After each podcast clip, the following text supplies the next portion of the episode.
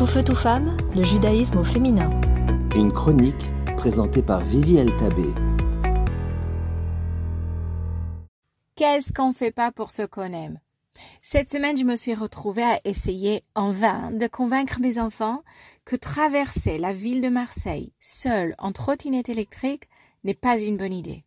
Et j'étais en train de perdre la partie. C'est très simple. J'aime mes enfants. Pas les trottinettes, mes enfants.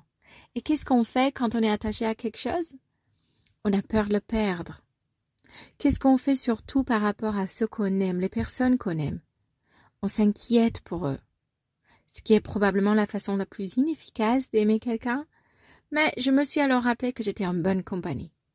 Notre tout premier leader qui nous a aimés, le premier papa poule qui a pris soin de notre nation, Moïse, Moshe Rabbeinu a fait exactement la même chose.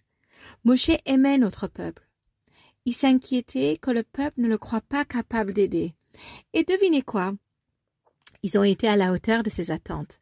Ils n'ont pas cru qu'il aidait vraiment la situation. Ensuite, il s'inquiétait que Pharaon va le poursuivre. Et devinez quoi? Paro a réalisé ses craintes les plus folles, il est devenu une menace réelle à sa vie. En fait, ce sur quoi on porte notre attention grandit. C'est pourquoi s'inquiéter est la chose la plus dommageable qu'on puisse faire à ce qu'on aime. De plus, quand on s'inquiète, on reste coincé dans le passé. On reprend dans notre imagination une triste histoire qui s'est produite, ou qui aurait pu se passer, et on la traîne jusqu'ici et maintenant en obligeant tout le monde de vivre dans la peur de cette situation éventuelle imaginaire. Mais vous savez ce qui est unique chez les êtres humains?